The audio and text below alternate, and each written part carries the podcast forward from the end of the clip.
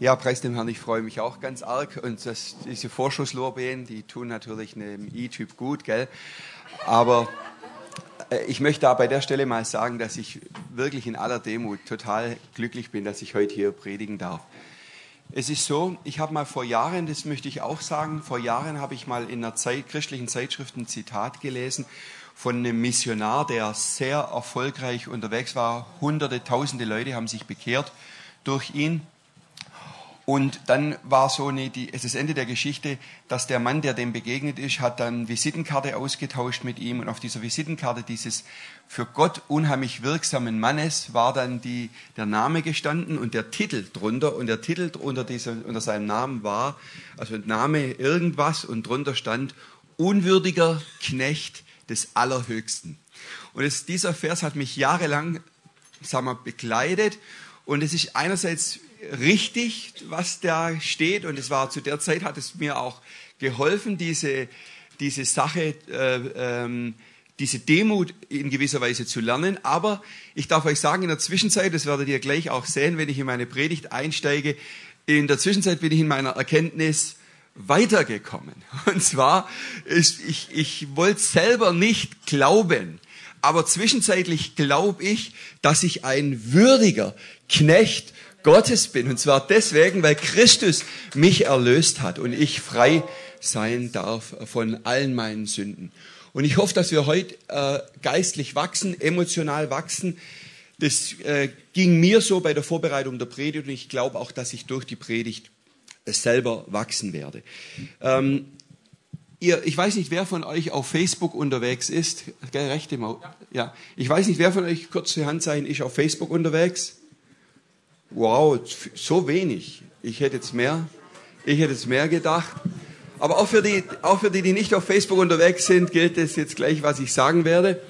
Und zwar, ihr, ihr kennt dieses Zeichen. Was heißt es? Natürlich, like gefällt mir. Und ich muss euch was sagen, weil Gott zu mir gesagt hat, das muss ich heute Morgen zu Beginn meiner Predigt, muss ich das euch allen, und zwar jedem Einzelnen zurufen, egal ob ihr auf Facebook seid oder nicht. Letzte Woche oder vorletzte Woche, ich weiß nicht mehr genau, war auch wieder auf Facebook unterwegs und da postet man ja immer wieder Sachen. Und ihr wisst ja, auf was wartet jeder, der in Facebook irgendwas postet? Er wartet auf die Likes.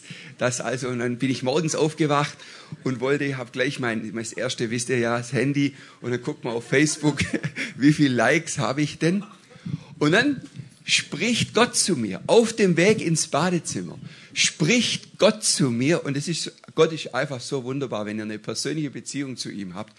Und dann sagt Gott zu mir, mehr hat er gar nicht gesagt.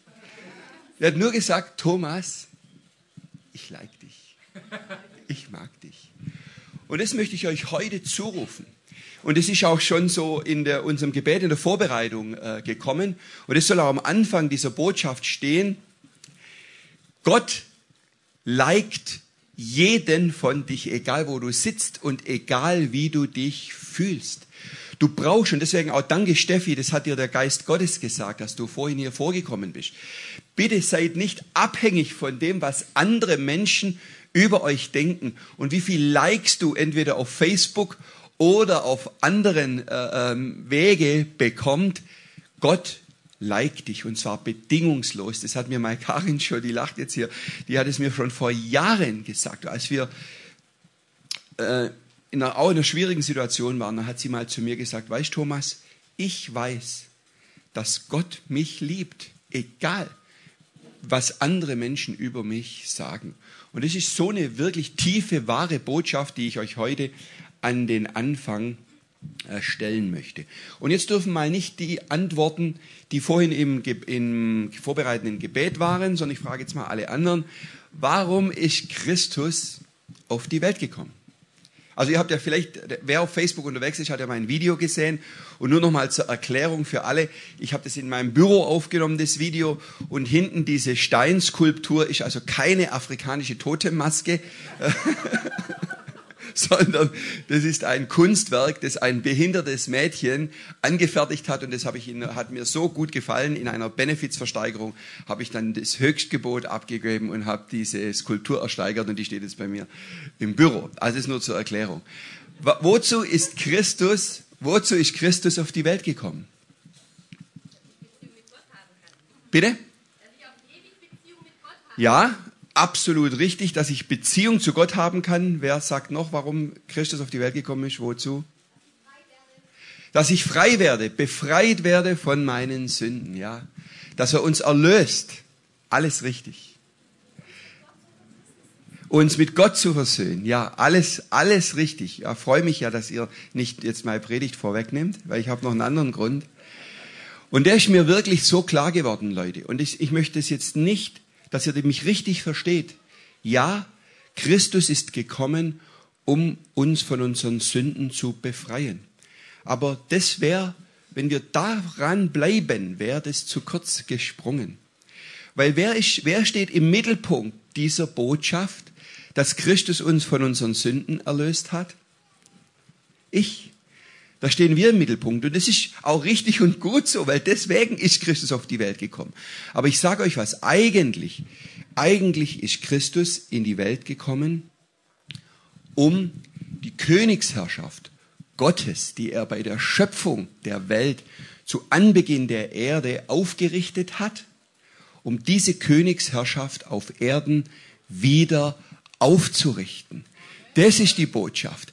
Er, Christus als Christus gekommen ist, hat er diese Königsherrschaft Gottes auf der Erde wieder aufgerichtet. Und wir leben aber oft nicht so, und da möchte ich uns heute ein bisschen näher bringen, was bedeutet denn das, wenn wir uns das mal im Klaren sind? Was ist denn heute in unserem Leben wichtig und wer sagt das? Natürlich, wir sind alle, wir stehen alle im Berufsleben mehr oder weniger, sind womöglich arbeitslos, oder haben Prioritäten in unserem Leben, die geprägt sind von der Welt, in der wir leben. Das ist ja ganz normal und das ist auch richtig so. Die Firma, der Chef, manchmal der Ehepartner, manchmal der Pastor sagen uns, was wir tun sollen, was richtig ist, manchmal Politiker.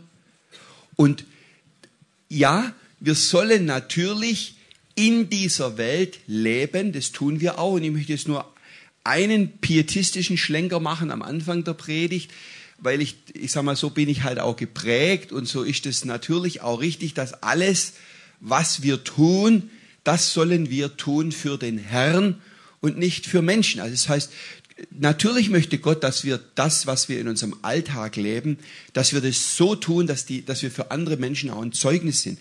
Nicht, dass die sagen, boah, die Faulenzer Christen, gell, typisch, äh, schaffen nix, sondern im Gegenteil, so sind wir als Pietisten hier in Württemberg sowieso geprägt, Schaffer und äh, Vorbild sein und nichts das Leben genießen.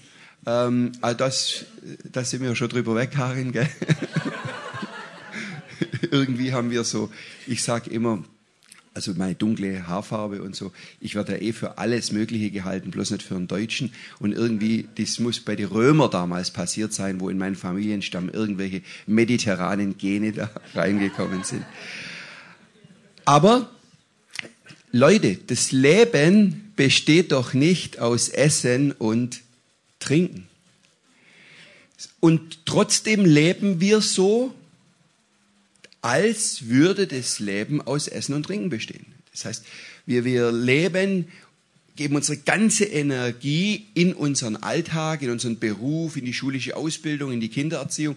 Und da möchte ich jetzt gar nicht davon abweichen, das wird auch so weitergehen, habe ich ja gesagt, aber ich möchte heute unseren Fokus darauf richten, was denn wirklich wichtig ist.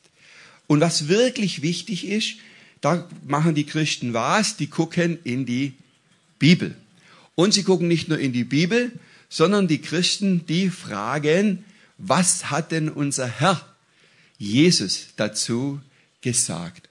Und es ist so, äh, der allererste Bibelvers, als ich mich bekehrt habe, das war 1980, das ist schon ziemlich lange her, der allererste Bibelvers, den mir damals der Freund mit auf den Weg gegeben hat oder uns mit auf den Weg gegeben hat, als Maikarin und ich uns bekehrt haben, das war Matthäus 6, Vers 33. Und da steht drin, es soll euch, das ist jetzt die Genfer Übersetzung, ein bisschen moderner, nicht die Luther, die ich sonst immer lese, es soll euch zuerst um Gottes Reich und Gottes Gerechtigkeit gehen. Dann wird euch das Übrige alles zufallen. Und gerade dieses äh, Januar, ich weiß nicht, wann der Prophet nochmal hier war in der Gemeinde und über Karin und mir prophezeit hat, der wusste ja nicht, dass ich vor 37 Jahren diesen Bibelvers als ersten Bibelvers bekommen habe. Und der spricht genau diesen Bibelvers wieder in mein Leben. Und es hat mich so bestätigt, wirklich von Gott ergriffen zu werden und zu, darüber nachzudenken, Herr, was ist denn wirklich wichtig in meinem Leben? Und ich möchte euch das heute zurufen, wirklich, wirklich wichtig ist, dass wir zuerst, zuallererst nach dem Reich Gottes trachten und nach seiner Gerechtigkeit und dann wird euch das Übrige alles zufallen. Und jetzt kenne ich unsere Pastorin so gut, dass die mir das jetzt, was ich sage, gleich nicht für übel nehmen, weil das nämlich unser, unser Lehrüberzeugung in Treffpunkt Leben ist. Und dieses Reich Gottes findet zum aller oder sollte zum allergeringsten Teil hier im Sonntagsgottesdienst stattfinden. Aber wie oft ist, was ist heute tatsächlich, ist doch so, das Reich Gottes für mich als Christ zumindest hauptsächlich im Sonntagsgottesdienst oder bei frommen Veranstaltungen stattfindet. Und so hat Christus das Reich Gottes nicht gedacht. Sondern wenn wir in die Bibel reinschauen, wir werden das gleich noch angucken, hat Jesus Christus etwas anderes vorgelebt. Natürlich haben die sich auch in den Häusern hin und her getroffen, aber er hat das Reich Gottes in einer ganz anderen Art und Weise gebracht. Ich möchte nochmal die Bedeutung hervorheben. Und es war auch kein Zufall, Micha, dass du vorhin in diesem Lobpreis das so hervorgehoben hast, dass niemand anders außer Jesus, dass Jesus der Größte ist. Auch das hat der Geist Gottes so gelenkt, weil die Frage ist doch, ist es, wonach richte ich mich? Ist es relevant, was Jesus sagt? Oder ist es nicht relevant? Ist es relevant, was mein Chef, meine Umwelt und so weiter sagt? Und das ist wirklich eine alles entscheidende Frage. Als, als ich mich damals bekehrt habe, hat meine Mutter, die hat damals noch gelebt, hat meine Mutter zu mir gesagt, Thomas, du brauchst dich doch nicht bekehren, du bist doch ein anständiger Kerle. ja, war ich auch. also sie wollte sagen, sie wollte eigentlich sagen, bekehren müssen sich Leute, die jetzt irgendwie schlecht sind oder Verbrecher oder sonstige notorische schlechte Menschen und nicht Leute, die anständig sind, sage ich mal, wie wir alle ja hier. Wir sind alles anständige Leute. Und dann habe ich, das hat mir damals der Geist Gottes gesagt, weil ich war ja ganz frisch gläubig, ich konnte ja noch gar nichts wissen vom Wort Gottes. Und habe ich zu ihr gesagt, sag, Mama, die Frage ist doch, entweder gibt es Gott und Jesus lebt und das, was in der Bibel steht, stimmt, oder Gott gibt's nicht und Jesus lebt nicht und das, was in der Bibel steht, stimmt nicht. Die zwei Möglichkeiten gibt's, dazwischen gibt's nichts. So, und wenn es Gott nicht gibt, dann habe ich gesagt, Mama, na hätte ich recht, weil dann bräuchte ich eigentlich Gott nicht, weil ich bin damals auch relativ stabiler, lebensfroher Mensch gewesen. Ich hätte eigentlich jetzt nicht äußerlich Christus gebraucht, sage ich mal. Aber ich habe gesagt, wenn das, was in der Bibel steht, stimmt, wenn Christus wirklich lebt, auferstanden ist und das, was in der Bibel steht, stimmt, dann kann ich nicht mehr so weiterleben wie bisher. Dann ist es so revolutionär für mein Leben, dass ich eine Entscheidung treffen muss. Und die Entscheidung habe ich getroffen. Aber wenn ich mein eigenes Leben, ich will es jetzt gar nicht über euch, kann jeder für sich selber angucken, wenn ich mein eigenes Leben dann so anschaue, die letzten 37 Jahre, dann muss ich oft sagen, ja, mein Leben hat sich in einer gewissen Art und Weise geändert, dass ich halt jetzt sonntags in Gottesdienst gehe und, und dass ich Bibel lese und dass ich Lobpreislieder statt andere äh, CDs im, im Auto höre. Aber wo hat denn mein Leben sich so verändert, dass ich den Auftrag Jesu gelebt habe und das Reich Gottes hier auf Erden gelebt habe. Und das, diese Frage müssen wir uns doch heute stellen. Die müsste sich übrigens jede Generation von Christen stellen. Aber wir leben heute und wir leben heute in diesen bewegten Zeiten, wo sich auch so viel äh, verändert. Und gerade diese großen Veränderungen müssten uns als Christen nicht Furcht machen, sondern was sagt Jesus über die letzten Tage, wo all diese Bewegungen beginnen? Heute ist ja so, also jetzt will ich nicht politisch werden, aber es ist ja einfach Fakt, dass da paar Leute an den Schalthebeln sitzen, wenn die irgendwie, wenn die irgendwie falsch mal mit dem falschen Fuß aufstehen, dann drücken die das Knöpfle und dann ist morgen alles äh, hier platt. So, in den Zeiten leben wir doch. Und da sagt Jesus, wenn ihr all das kommen seht, was sollen wir dann tun?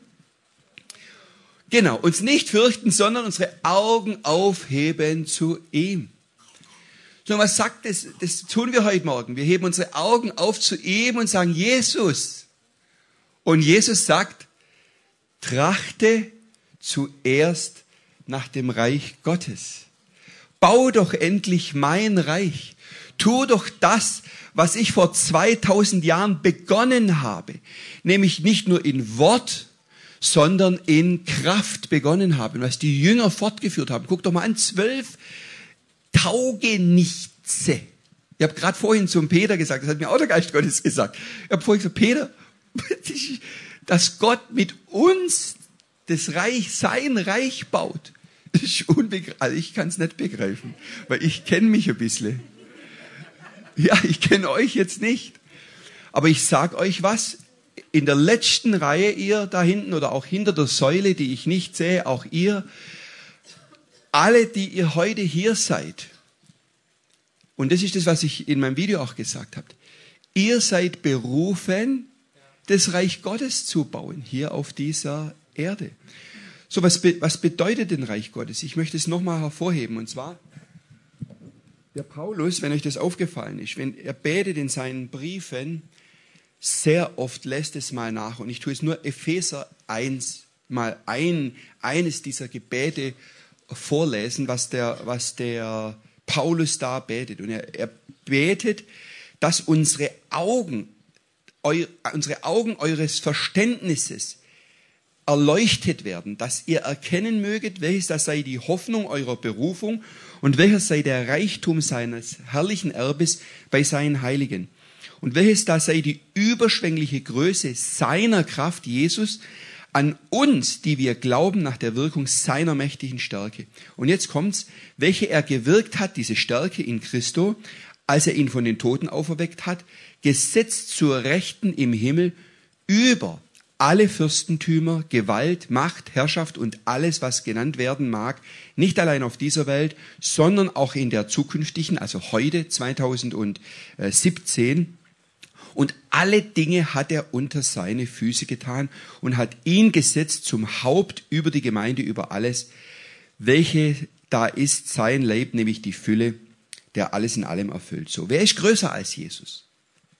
Danke für das Lied. Wer ist größer als Jesus? Niemand ist größer als Jesus. Niemand ist größer als Jesus. Und Jesus hat das Reich Gottes, und ich will es nicht die ganzen Bibelstellen äh, vorlesen, Ihr wisst es, Christus hat das Reich Gottes aufgerichtet, als er hier auf diese Erde gekommen ist. Wir warten nicht, natürlich warten wir auf die Wiederkunft Christi, aber wir warten nicht mit unserer Aktion, bis Christus wiederkommt. Es ist nicht die Zeit, dass die Christen sich ob dieser Gottlosigkeit in dieser Welt, die übrigens jede Christengeneration als die schlimmste Gottlosigkeit aller Zeiten betrachtet hat, aber heute ist wirklich die schlimmste aller Zeiten. Ja, guckt mal rein. Niemand, die, also offiz, das offizielle Deutschland löst sich bekennend von unserer christlichen Tradition und unserer christlichen Kultur, unsere Politiker, überall die Leute. So, und es soll uns aber keine Furcht machen, sondern es soll uns einen Arschtritt verpassen, der da sagt, oh, oh, stimmt, wow, eigentlich, uh, eigentlich bin ja ich beauftragt von Gott, das Reich zu bauen, damit eben nicht hier die Gottlosigkeit überhand nimmt. So lasst uns nicht fokussieren in Facebook oder sonst wo, was alles schlecht in dieser Welt ist oder was die Parteien nicht auf die Reihe kriegen, sondern lasst uns verstehen, was Jesus mit dem Reich Gottes bringen wirklich gemeint hat. Und das Reich, der Begriff Reich Gottes oder auch Königsherrschaft oder Regierung Gottes meint ja nicht eine politische Kraft. Also es meint nicht, dass hier jetzt ein, ein, ein König aufsteht, der ein Reich gründet, äh, wo die Gebote Gottes gehalten werden. Das meint Christus nicht hier mit dem Reich Gottes, sondern das Reich Gottes ist, ist vom Herzen, von der Seele und vom Geist gegründet. Und Gott hat dieses Reich gegründet und initiiert, nicht wir. Das ist nicht, den Job brauchen wir nicht mehr tun, sondern Gott hat dieses Reich hier auf dieser Erde durch Jesus Christus gegründet. Und er benutzt uns, um dieses Reich auszubreiten. Und das möchte ich nochmal besonders hervorheben. Nicht den Peter Statz, also den auch. Nicht den Micha Siebeneich, nicht den äh, Christoph Stumm, den natürlich, die natürlich auch. Sondern, ich meine, Gott, das, das wissen wir. Niemand ist größer. Was, was wäre denn das, also was wäre völlig stressfrei für Gott, um sein Reich hier auf der Erde auszubreiten? Was sagt der Hauptmann zu Jesus, als sein Töchterle krank wird, viele Kilometer entfernt und Christus hingehen möchte, um, oder nee, den, den Knecht zu heilen, den Knecht zu heilen? Was sagt der Hauptmann zu Jesus? Sprich nur ein Wort.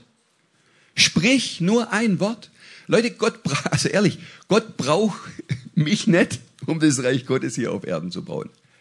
Aber ich sage euch was.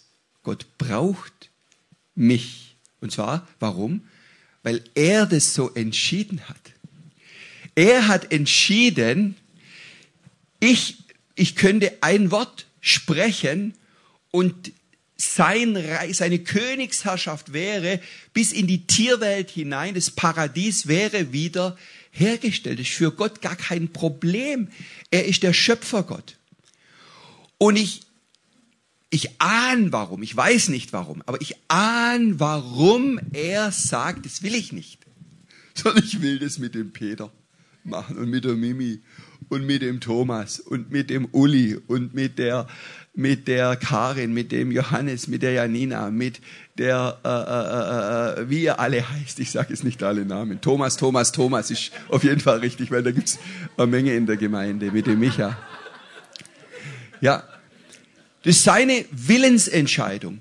Er hat ein Wort gesagt. Er hat nämlich gesagt, Jesus, geh auf diese Erde und mach zu Jüngern, weil ich will und ich ahne warum. Ich weiß nicht, aber ich ahne, das ist, weil, weil ich mehr und mehr sein Herz kennenlerne und weil ich spüre, wie sehr er uns liebt, egal wie wir sind und wie er, wie er so, wie ein Vater doch von seinen Kindern möchte, dass sie laufen lernen und dass sie groß werden und dass sie, dass sie etwas bewirken in ihrem Leben, dass sie selber wieder Kinder kriegen und sich fortpflanzen. Das möchte Gott von uns. Er möchte mit dir, mit dir, mit dir, möchte er sein Reich bauen. Und diese Königsherrschaft Gottes, die erhebt, Leute, sorry, ich muss euch das jetzt heute sagen, die erhebt den höchsten Anspruch an unser Leben. Vor jeder anderen Verpflichtung oder Beziehung. Das ist so. Es ist so. Trachtet zuerst nach dem Reich Gottes. Und das andere wird sich ergeben. Und es, es ist so, ich kann es euch sagen. Und dieses Reich ist überall, wo Menschen das annehmen, anerkennen und ihr Leben unter die Königsherrschaft Gottes stellen. Und der Hammer ist, wir brauchen keine Grenzen. Wir brauchen keine Panzer. Wir brauchen keine Armee. Wir brauchen, äh, uns hält keine Zäune oder irgendwas auf, sondern wir können durch Wände gehen. Wir können durch, über Grenzen schreiten, weil überall, wo Christen sind, da ist Reich Gottes. So, die Frage ist, ob an deinem Arbeitsplatz oder in deiner Familie zu Hause Reich Gottes ist. Wann bist du das letzte Mal durch Wände in deinem Geschäft gegangen? Ja. Ich habe letzte Woche, das mache ich leider viel zu selten, aber seit ich, seit ich, seit mir das mit dem Reich Gottes so äh, wichtig geworden ist, mache ich das immer öfter. Wenn ich zwischen Terminen Zeit habe, dann gehe ich bei uns äh, die Treppen hoch, runter fahre ich mit dem Aufzug, aber diesmal gehe ich auch runter mit den Treppen, gehe ich Treppen hoch in unser Casino und dann fange ich oben im Casino, höchste Stockwerk in unserem äh, äh, Bürogebäude, fange ich an zu beten und die Herrschaft Christi zu pro proklamieren. Und dann laufe ich durchs Treppenhaus runter und dann segne ich alle meine Kolleginnen und Kollegen und dann, äh, segne, dann bete ich das, das Reich Gottes herbei. Und ich weiß, ich weiß, dass das mein Auftrag ist. Und ich weiß, dass Gott da etwas bewegen wird, auch wenn ich es noch nicht sehe. Das ist nicht unser Auftrag, äh, ähm, die Früchte immer gleich zu ernten, die, die wir erwarten, sondern unser Auftrag ist, das Reich Gottes zu bauen. Was heißt das für mich jetzt ganz persönlich? Christus hat, als er gekommen ist, gucken wir mal ein bisschen, wie er das Reich gegründet hat. Er hat es natürlich proklamiert und gelehrt. Und er hat einen geistlichen Kampf gekämpft. Ich kann, möchte euch das nicht ersparen, sondern ich habe nachgelesen und zwar könnt ihr das in dem Buch von Keith Warrington, Dein Reich komme, könnt ihr das nachlesen. Es ist tatsächlich so, was hat Christus, was war sein erster öffentlicher Auftrag nach der Taufe? Der war gar nicht so öffentlich. Was war, war das erste, was Christus gemacht hat nach seiner Taufe, als sein öffentliches Wirken begann? 40 Tage Wüste. Geistlicher Kampf, das heißt, das erste, was er gemacht hat, er ist sofort Sofort hat er die Hohen und Mächtigen in der, in der unsichtbaren Welt attackiert. Das war das Erste. Er, hat, er ist als erstes, er hat er sich konfrontiert mit den Mächten der Finsternis. Und Leute, haltet nicht zurück. Ich, ich sage das mit vollem Bewusstsein. Und ich weiß, wenn ich hier zur Tür rausgehe, wuscht es, weil die, die Mächte der Finsternis freut es nicht. Ich kann, das erzähle ich euch jetzt nicht, aber ich sag mal, ich spüre das gerade. Weil ich will jetzt auch nicht schlecht über mein Leben so reden, aber ich spüre das. Wir haben, meine Kollegen und ich, wir haben begonnen, die Königsherrschaft Gottes in unserer Firma zu proklamieren. Und dann könnt ihr euch denken, was da abgeht.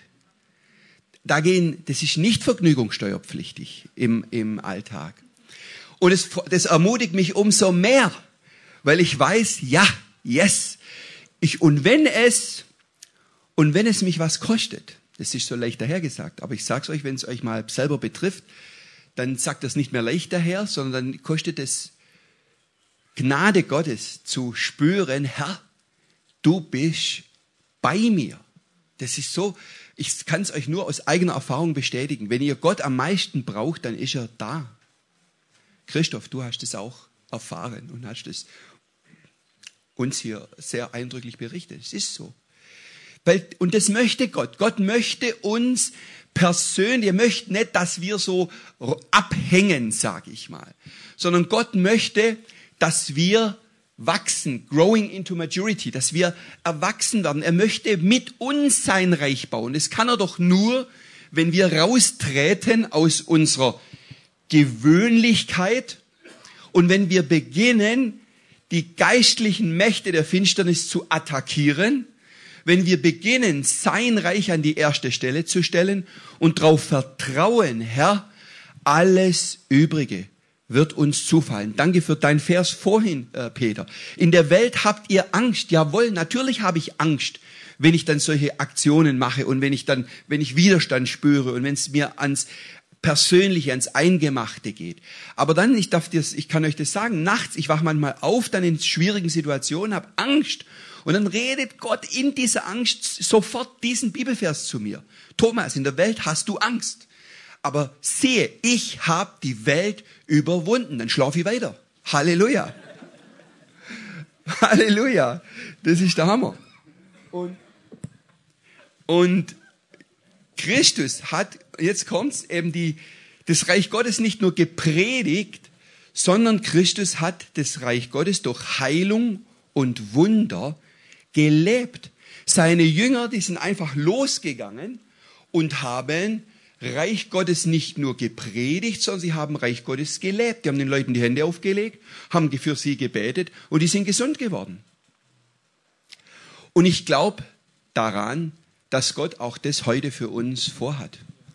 Gott möchte, dass wir raustreten. Und lasst euch da nicht entmutigen, wenn wir vielleicht jetzt am Anfang das nicht sehen, dass Leute aus dem Rollstuhl aufstehen oder dass Leute geheilt werden. Gott möchte, dass wir raustreten, dass wir in der geistlichen Welt attackieren und dass wir sein Reich bauen. Die Menschen brauchen Christus dringend. Die Welt braucht Jesus Christus. Und unser Auftrag ist es, sein Reich zu bauen. Und dazu gehört äh, natürlich auch äh, Gebet. Und es ist etwas, ich habe, es ist für mich nicht so einfach, weil ich bin jetzt, ich bin nicht so der Beter. Also viel, manche von euch oder viele von euch beten gern und viel und lang. Ich tue mich da brutal schwer. Ich habe es ja schon oft erzählt, Gott ist wirklich da, also Gott ist gnädig mit so Instant-Christen wie, wie mich. Wirklich, Gott redet zu mir, also unter der Dusche und bevorzugt im Auto, weil ich bin total viel im Auto unterwegs und Gott redet es echt oft im Auto zu mir. Gell? Und es ist, ich danke Gott da wirklich, bin, bin ihm, ihm dankbar. Aber wenn ich Jesus anschaue, und es ist mir dieses Jahr so bewusst geworden, als ich im Januar auf einer Konferenz war, dass, dass ich mein Gebetsleben ändern muss. Ich muss beginnen, wenn ich Reich Gottes bauen will, dann gucke ich auf Jesus und dann sehe ich, Jesus beginnt eben mit Fasten und Gebet und er spricht permanent mit dem Vater. Er fragt immer den Vater, was er tun soll. Und Jesus sagt oft, bekennt oft, ich tue nichts aus mir heraus, sondern was ich den Vater tun sehe, das tue ich. Und um das zu erfahren, müssen wir ins Gebet gehen. Und wir sind da manchmal nicht so sensibel. Und da möchte ich uns heute ermutigen, dass wir da sensibler werden. Wenn ihr mal überlegt, im Garten Gethsemane hat Jesus wirklich äh, intensiv drei Stunden oder mehr gebetet. Und da ging es wirklich um, die, um Leben und Tod. Und es ist interessant, wenn wir das mal lesen, Jesus hat Angst und Entsetzen gehabt. Das lesen wir in der Bibel. So, das bedeutet in diesem Moment ähnlich wie an, an seinem, in dem Moment, als er gestorben ist, mein Gott, warum hast du mich verlassen, war Christus nicht in voller, in seiner vollen Autorität, sonst hätte er ja keine Angst und kein Entsetzen verspürt. So, und wie hat Christus das überwunden? Christus hat diese Situation überwunden durch intensives Gebet und Hinwendung zum Vater. Und als er das überwunden hat, ist er im Geist gestärkt vom Garten Gethsemane weggegangen und hat in Vollmacht, in voller Kontrolle über die weltlichen Geschehnisse den Weg zum Kreuz angetreten.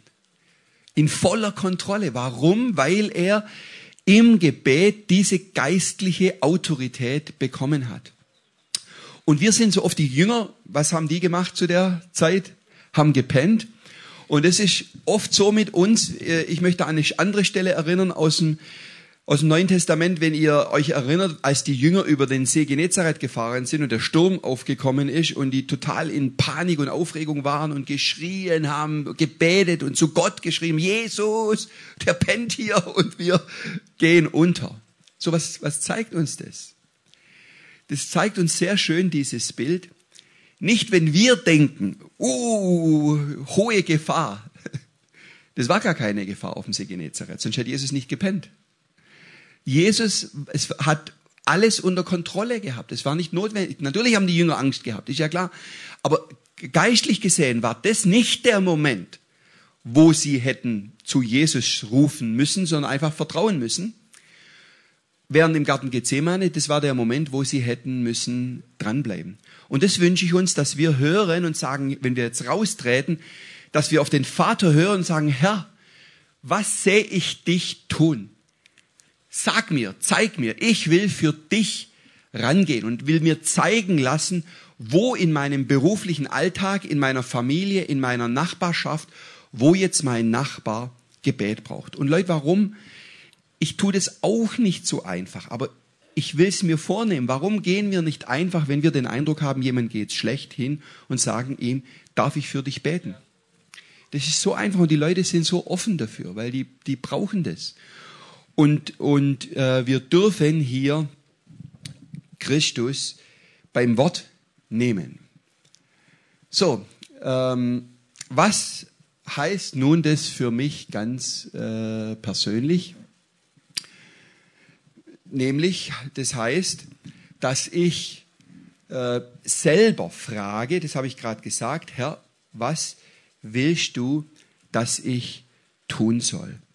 Und dazu gehört es, dass wir Gott fragen und auf seine Stimme hören und nicht uns vom Lärm des Alltags überwuchern lassen, sondern dass wir raustreten und dass wir sagen, Herr, du hast das Reich Gottes auf dieser Erde schon längst aufgerichtet. Deine Jünger haben es bis an die Enden des Erdkreises verbreitet, sodass wir heute in Ditzingen das hören dürfen.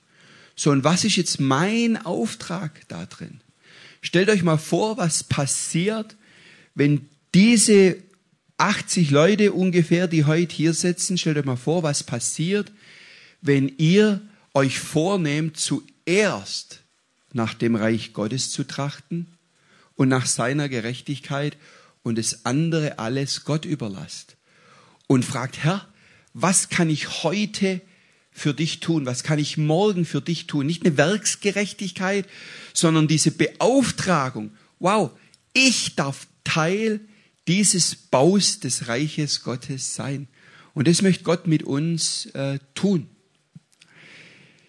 ich sag mal, Gottes Stimme hören ist die eine Sache, aber es tun ist nochmal was anderes. Und das, da habe ich den Spruch, den habe ich mal gelesen, irgendwie von auf einem jugendlichen Post, aber ich fand den so krass, äh, weil er nämlich stimmt. Machen ist wie wollen, nur krasser. Also, das heißt, es macht, ihr werdet spüren, das macht nicht nur Spaß, das zu tun, sondern ihr macht äh, sensationelle Erlebnisse mit Gott. Jeder muss eine persönliche Entscheidung treffen. Und ich hab, ihr habt euch vielleicht gefragt, wozu die Steine da sind, die da auf eurem Stuhl liegen. Äh, Peter hatte gleich eine äh, kluge Idee. Wenn nämlich die Predigt schlecht ist, dann dürft ihr den, dürft ihr den Prediger steinigen heute. Also das hoffen wir nicht. Oder hoffe ich nicht. Ob ihr es hofft, weiß ich nicht. Nein, damit ist was anderes gemeint. Und zwar, die Frage für uns ist doch, und das ist jetzt ein Symbol einfach nur. Die Frage ist, will ich mein Leben bewusst unter die Königsherrschaft Gottes stellen? Und ich frage euch das, auch wenn ihr vor 20, 30, 40 Jahren euer Leben Jesus übergeben habt. Ich frage euch das, wenn ihr letzte Woche euer Leben Jesus übergeben habt. Die Frage ist, die stelle ich euch, will ich mein Leben bewusst unter die Königsherrschaft Gottes stellen? Das heißt, er kontrolliert mein Leben. Er ist der Herr in meinem Leben. Er sagt, was ich tun soll. Was ich den Vater tun sehe, das tue ich. Dazu hat er uns den Heiligen Geist gegeben, dass wir die direkte Connection zum Vater aufbauen können und sagen und hören können, was er sagt. Bin ich bereit, auch die Konsequenzen zu tragen und Verantwortung zu leben. Und zwar in meinem Alltag. Nicht nur sonntags. Nicht nur, dass ich fromm lebe, sondern dass ich rausgehe und dass ich meinen Nachbarn, meinen Arbeitskollegen so behandle und das tue, was Christus jetzt tun würde. Dieser lockere Spruch, what would Jesus do am, am Armband, das ist genau das, das ist genau eigentlich die Idee dahinter. Wenn es natürlich nur so zum Schmuck wird, hilft's nichts mehr, sondern wenn du dir diese Frage wirklich stellst, Herr, was willst du, dass ich tun soll? Sende mich, Herr. Sprich, Herr, dein Knecht hört. Das sind diese Stellen aus der Bibel, wo Gott uns ganz klar zeigt, wie wir heute sein Reich leben können. Und die, die Tatsache ist, wir werden dann auch ähm, wir werden dann auch unglaubliche Erfahrungen mit Gott machen. Wir werden sehen, wie die Welt sich verändert um uns herum. Wir werden sehen, wie Menschen zum Glauben finden oder wir werden einfach nur sehen, wie Menschen gesegnet sind und sich wohlfühlen. Und es ist schon unser göttlicher Auftrag. Das heißt, ich habe ich hab mal mit Karin gesprochen, habe gesagt, Karin, was ist eigentlich, was ist eigentlich unser Auftrag als Christen hier in dieser Welt? Und das, für mich ist es sehr, für uns ist es sehr klar geworden. Unser Auftrag ist, dass wir Menschen ins Reich Gottes hinein lieben. Das ist unsere Berufung, sage ich mal. Dass wir Menschen gut tun, wohltun, dass sie sehen und schmecken, wie gut der Herr ist. Und fragt Gott, was, was euer Auftrag ist, wie ihr vorangehen könnt. Und ich möchte kurz jetzt ein kleines, äh, äh eine Action mit euch machen. So, ihr könnt es euch schon denken, die Installation hat also ist eine Gemeinschaftsarbeit von meinem äh, Schwiegersohn und Sohn, äh, die, die mir die Materialien besorgt und gebaut haben. Und das soll versinnbildlichen. Hier ist ein Eimer mit Steinern drin. Das ist das Problem, das ist die Herausforderung, das ist die schlimme Welt. Oh, äh, was passiert da? Was ist passiert? Gar nichts. Gar nichts ist passiert. So, und ich, ihr könnt euch aber schon denken, was, was jetzt mein Bild ist, das ich euch mitgeben möchte. Ich möchte euch mitgeben, dass Christus dich je und je geliebt hat, egal wie du dich heute fühlst. Ich möchte dir mitgeben, dass Gott dich gesehen hat, bevor du im Mutterleib gebildet wurdest. Und ich möchte dir zurufen, dass Gott einen Plan für dein Leben hat. Ja, der Plan, Schule, Ausbildung, Beruf zu machen, Familie zu gründen, Kinder zu kriegen, den Plan meine ich heute nicht. Sondern Gott hat einen Plan für dich in seinem Reich. Er möchte dich ganz persönlich, möchte er gebrauchen, dass du sein Reich baust. Wie und wo, das sagt nicht ich dir, sondern das sagt der Herr dir ganz persönlich. Und du sollst jetzt einfach, während äh, Micha hinten ein Lied einspielt, wo das Lied Maranatha heißt es, das heißt Herr, komm, Herr Jesus, komm. Und dann kommt, dann, ich war da neulich auf einem Vortrag äh, Christen in der Wirtschaft, wo ich einen, einen kleinen Input geben durfte. Und auf der Hinfahrt mit meinen Kollegen haben wir, die mit, da mit dabei waren, haben wir gesagt, was, was wollen wir eigentlich den Leuten sagen? Und dann lief die ganze Fahrt, lief die CD, eine CD und als die Kollegin diese Frage mir stellt, lief dieses Lied. Und das Lied ist sechs Minuten und erst bei Minute 3,50 kommt diese entscheidende Stelle. Und die kam genau in diesem Moment. Und das möchte ich euch heute äh, zurufen. Hört mal genau hin und hört auf den Text. Und dann, wenn ihr den Eindruck habt, dann kommt einfach nach vorne und werft euren Stein in diesen Eimern und guckt mal, was da weltgeschichtlich passiert. Deinem Herz steht Ewigkeit. Ich möchte euch einladen, ihr habt gesehen, was passiert ist und ich möchte euch ermutigen einfach, jedes eurer Gebete, jeden Schritt, den ihr geht, um das Reich Gottes auf dieser Erde zu bauen, hat Wirkung. Ihr seht es vielleicht nicht gleich, ihr denkt, die ersten Steine, da passiert nichts, da tut sich nichts. Aber seid gewiss, wir haben, wir kämpfen nicht gegen Fleisch und Blut, sondern wir kämpfen gegen Mächte und Gewalten, die da sind äh, in, den, in den Himmeln. Und wir wir können äh, Wirkung erzielen, dadurch, dass wir uns Gott hingeben. Und ich möchte euch ermutigen, wenn ihr Gebet möchtet, dann dürft ihr jetzt nach vorne kommen und dann würden wir für euch beten und würden euch segnen.